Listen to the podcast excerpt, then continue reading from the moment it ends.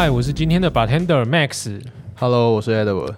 本节目由区块链媒体加密城市制作，每天带给你热门有趣的区块链新闻。那么事不宜迟，马上开始聊聊本次加密霸的精选特调吧。好的，首先来到我们第一则新闻：百倍神话破灭了，Bgate 交易所上架 Token 假币，遭到 Floki 官方痛骂，谎话连篇。那 Floki 一开始他宣布发他那个姐妹币 Token 嘛，对，没错，那十月二十六号凌晨发的，那他就有在暗示说，呃，这个避免假币诈骗，所以他不会去跟 Six 合作，他没有授权。嗯，所以就是中心化的交易所的部分，他们初期是没有打算线上的嘛？对对对，对，那为什么会有这个事件产生呢？刚 Edward 有提到说，Floki 为了避免这个假币的问题，所以有特别发公告。没有想到，我们的这个 Bgate 交易所最后还是在十月二十七币上到链上的时候，晚上发公告说，哎，我们会首发上架 TokenFi 的代币 Token，然后并开始举办充值返佣的活动。那这个消息一出呢，我相信很多就是喜欢撸羊毛的啊，喜欢参加交易所活动的这个用户就特别的开心。对啊，因为他我觉得充值返佣这件事情很关键啊。嗯，那今天我可能链上买，我就是赌它一个涨涨跌涨跌，但是我今天多一个这充值返佣，就会多了这个诱因在。嗯，那在这情况下，而且通常这些土狗币往往都会有一个迷思，就是哦上交易所会是一个拉盘，嗯，所以诶，那一开始要上，然后大家一定去抢嘛，对，没错。然后抢的时候就开出来半个小时就一百八十倍，哦，那真的蛮多的所以那一堆 KOL 暴富。哦，所以很多 KOL 就因为暴富，开始在网络上称赞说，哎，Bgate 真的是寻找优质项目的第一站啊。但你有看到那个 KOL 有几个 KOL 他们那个币是一模一样的颗数吗？哦，有这个我我觉得也蛮我觉得蛮特别瞎的、啊。对，就可能真的是呃交易所跟 KOL 这边有先讲好了。对，也不好说啊。有些人说，哎、可能是购买最大量，但是这确实这个数字精准到那个小数点后第四位，我觉得都一模一样就就有点夸张了。我觉得听众们自行判断啦。对对对，对，那也是因为很多 KOL 在 Twitter 上面开始做吹捧之后啊，其实 Floki 官方就发现，哎、我不是明明就讲好没有要上中心化交易所吗？那为什么你们还可以暴富一百八十倍？没错。但是虽然刚刚讲这 KOL 报复有一些吊诡的地方，但是还是不得不说是有许多人在上面有稍微赚到钱的。嗯，没错。那也因为这样呢，其实 Floki 官方就有特别在发公告说，哎，你们目前可以在所有中心化交易所买到的币，其实跟我没关系，都是假的。所以这个一百八十倍的神话，呃，的确有人赚到，但是那个币不是我的币，跟我没关系。没错，那个时候十月二十八号的时候，Floki 讲了嘛，然后我记得没有错，Bgate 上面的这个 token 这个代币，它跟链上的价差差不多是到三倍啊，嗯所以还是有一些人在持续买，他们相信它上的不是假币，然后之后可以冲提到链上做一个套利的动作。嗯，不过他在那个十月三十一号的时候就发公告说，哎，要下架并回购这个 token。嗯，然后他去质疑这 Floki 说，哎，项目方你去一开始开这个去中心化流动池的时候，你只放了这个价值不到两千美金，他怀疑你在恶意压缩这个流动性来去操控价格。然后，然后 Big A 又说，哦，我们发现这代币经济不透明啊，那这是解锁周期也没有公开，然后就是秉着对用户负责的态度，还要下架它。嗯这是 Bgate 在十月三十一号发公告说的。那对，这公告一出就大暴怒啊！嗯，没错，而且不只是网友暴怒了，连 Floki 官方也暴怒了。Floki 官方表示说，哎，其实我明明就没有授权你去上我的币，然后你还硬上，还特别说，哎，这是我代币的问题，所以 Floki 官方他们也在自己的 Twitter 账号底下留了一篇长文，那。也是难得看到，就是有项目方愿意中英文都留啦，因为可能 Big Gay 的中文用户也非常的多，所以他有点像喊话，列出了呃六点论述去指责，就是 Big Gay 这次一系列操作是见不得人，而且非常危险的。那这些论述的部分呢，我们节目就不一一说明了，有兴趣的可以到加密城市的网站上面去看本篇文章。好，那我们就进到第二篇新闻。出入金恐拿黑金，紧破台中最大的加密洗钱案，三亿美金赃款全靠币商洗白。嗯，对，我相信就是台湾的用户们都会很担心一个问题啦，就是加密货币会不会造成洗钱的这个争议。那也的确从以前到现在，很多洗钱集团都会靠加密货币去做洗钱的动作，因为可能呃早期新台币。也很好洗，但是后来抓的比较严了，所以开始转而朝呃这个加密货币的部分去执行。那这一次的这个事件呢，它其实一年狂洗了三亿美金。说真的，以这个数量来讲，非常的多。那也是因为数量这么多，所以才会被呃检警调这边特别去关注。对，那这个检警调也有指出说，其实这个三亿呢，从去年二月到现在，这个邱姓男子经营的洗钱集团呢，它总共经手的是一百零四亿，就是折合台币的话，大概是一百零四亿。那他是透过个人的这个人头账户，然后把诈骗来的赃款透过币商、境外交易所等等的再做转移，然后转换成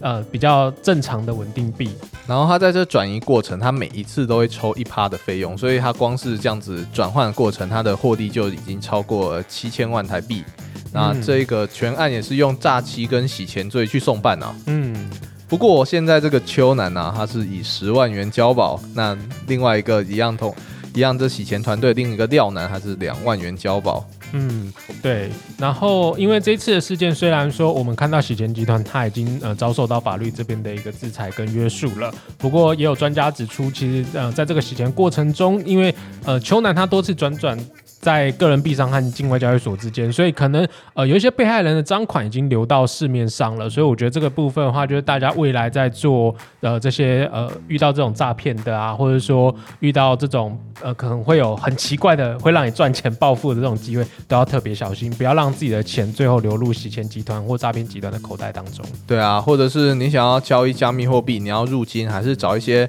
呃比较正规的管道，除非你有非常高的信任可以相信他，不然的。的话，你也有可能遇到说，呃，可能这一笔钱它有可能涉及这个案件。嗯，没有错。好，那下一则新闻，不只用比特币可以买比特币，然后佛州男人民营游戏在国外开始爆红。那这个佛州男人，我简单说一下，就是呃。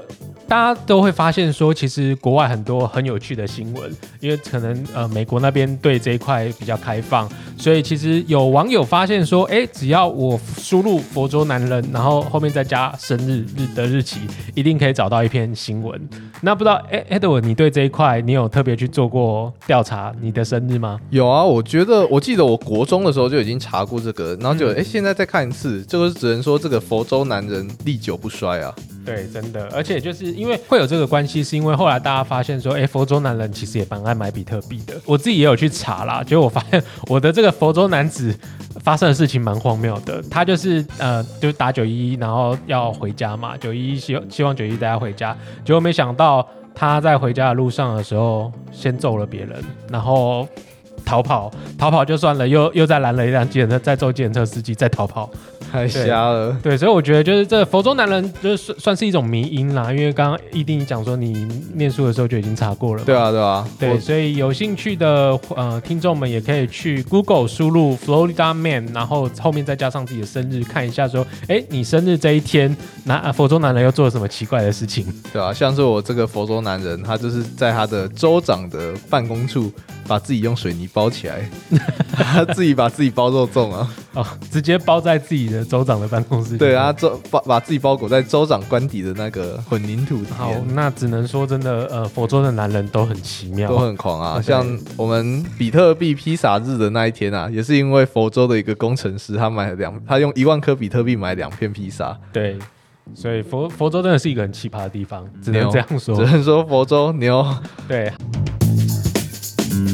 好，那我们下一则新闻，全家点数也能换比特币了。那目前有新增四个币种，三个步骤就可以简单的去做兑换。那这个则新闻呢，其实是其实全家已经不是第一次，就是让民众可以去做比特币的兑换的这样的一个动作。那这一次的话，主要是因为他们除了原本跟币托这边合作比特币、以太币之外，他们另外跟 USDC 的发行商 Circle 也搭上线，然后一起做合作，所以他们通过三方的一个方式，提供更多元四个币种的。管道供民众可以把你的全家点数在他们的 App 上面直接做兑换，这一点就真的蛮厉害。等于说你平常呃全家获得点数，它基本上就是可以换钱的。嗯，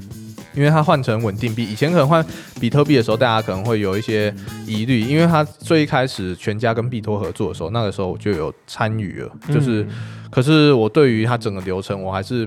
没有很清楚，然后甚至我也不知道说哦，那我到底要怎么换怎么样的，然后可能连店员他都不是特别了解。对但他这一次就有一个大改版，然后新增了三个重点。第一个刚才有提到，那币种增加跟 Circle 合作，它也可以有稳定币 USDT 跟 USDC 的兑换。那另外一个是它的面额自选，就是呃，我不会说哦，我一定要五千点、一万点才可以换多少比特币，而是我最低门槛三千五百点以上，那就可以以汇率的方式去兑换这些加密货币。嗯，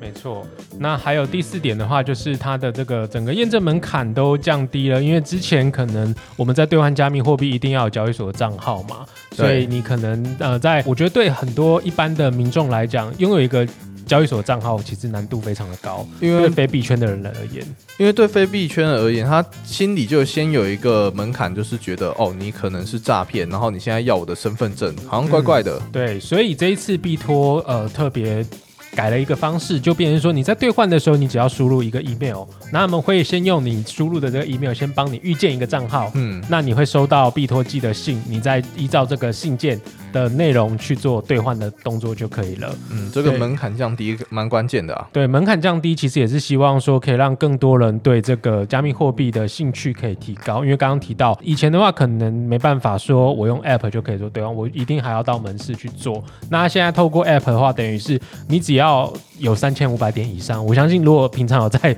便利商店消费，应该都不止这个点数。像我们币圈人一定要去买 i 真实吧？没错，对，所以其实呃，我自己也有尝试了啦，我拿了九千点去兑换，然后也有换到了比特币，也的确有出现在我的币托账户，所以我觉得，如果说呃平常呃朋友们都有在全家消费，那你的点数也不知道怎么去做兑换，也不知道该换什么，甚至呃你有的点数还可能放到过期的话，你不妨就是去尝试一下兑换成你担心可能比特币和以太币的价格的话，你可以换成稳定币，毕竟它是跟美金这边做锚定的，相对来讲可以保证你的这个点数不会有问题。没错，嗯，好的，那以上就是我们今天的特调。那本期节目就到这边。如果你喜欢本次内容的话，欢迎追踪分享给你的朋友，并在 Apple Podcast 跟 Spotify 给我们五星好评哦。有兴趣也可以上我们加密城市的官网以及社群平台与我们互动。嗯，那最后再提醒，就是我们接下来还有重磅的消息会做公告，所以欢迎大家随时关注加密城市未来的发展。好，我们下下次见，拜拜，拜拜。